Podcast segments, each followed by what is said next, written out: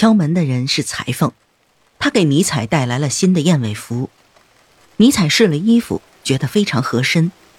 他向这位巧手艺人表达了自己的感谢。可是裁缝却站在原地，要尼采当即将报酬付给他。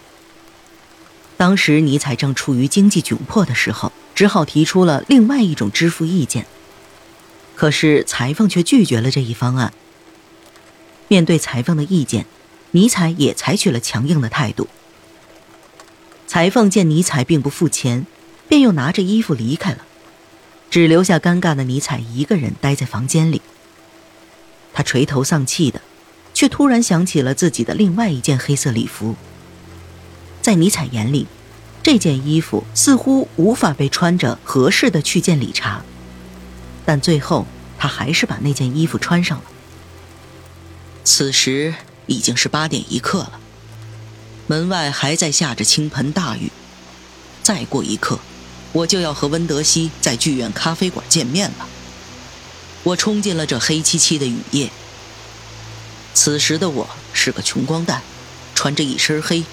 连件像样的燕尾服也没有，但这并不妨碍我情绪的激动。命运女神眷顾了我，在这个寒冷的雪夜里，我觉得平时里的普通街道被罩上了神秘而不同寻常的气氛。当我们走进了布罗克豪斯家舒适的客厅时，客厅里坐着几个他们家的近亲，除此之外别无他人。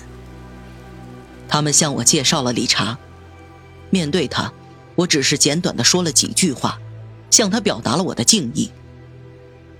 他对我成为了他的音乐的忠实信徒这一件事儿非常高兴，一边不厌其烦地问我整件事情的情况，一边高声诅咒他自己创作的所有作品。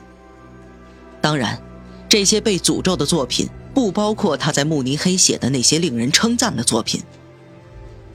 他滔滔不绝地嘲笑了弦乐队的指挥们，他认为那帮家伙总觉得自己很懂音乐，老是提出忠告。如果你们愿意的话，先生们，再多一点激情，来吧，情绪再饱满一些，朋友们。他操着惟妙惟肖的莱比锡口音说：“呵呵，我是多么想与你共享那晚的欢乐呀！它是如此的生动，如此的特别。”深深的印在了我的心里，以至于到如今，我都无法恢复原有的平静，使我无法用优美的语言向你叙述这件令人激动的事情。在晚饭之前，瓦格纳亲自演奏了音乐协会中的所有主题音乐，并自己模仿了全部的声音。这个过程我无法描述，只能留待你自己去想象了。瓦格纳说话时思路异常敏捷，表述生动活泼。他那充沛的感情和幽默可以打动所有人，当然也包括我们。期间，我还花了很长时间和他聊了叔本华。他深情款款地将他所取得的所有成就都归功于叔本华。他对我说：“叔本华是所有哲学家中唯一可以理解到音乐精髓的人。”天哪，你可以想象得到，听到他这么说时，我是何等的高兴。接下来，他又问我，目前哲学界对叔本华的看法是什么，并且尽情嘲笑布拉格的哲学协会。后来，他还谈到了哲学家的家庭生活。在谈论了哲学之后，他又为我们朗读了他正在写的回忆录中的片段。回忆录中所写的。是他在莱比锡的学生时代，那个场景十分有趣。即使是现在，我一想到他的描述，也会情不自禁地大笑起来。他思路的敏捷，语言的幽默，简直令人惊异。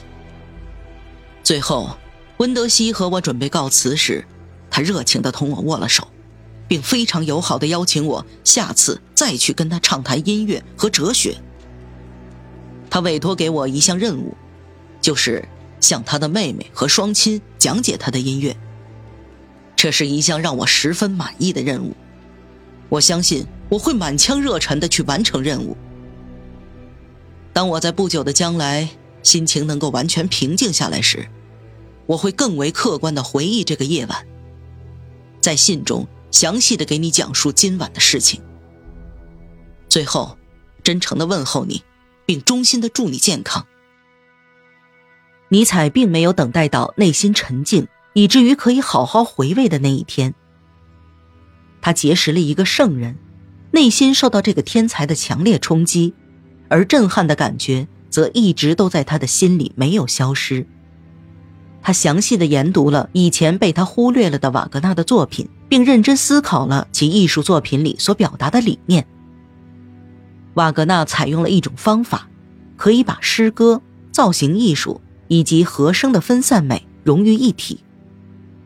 通过瓦格纳的理想，他看到了德国精神复兴的方向。从此，他那敏感的心灵也开始朝着那个方向奔驰。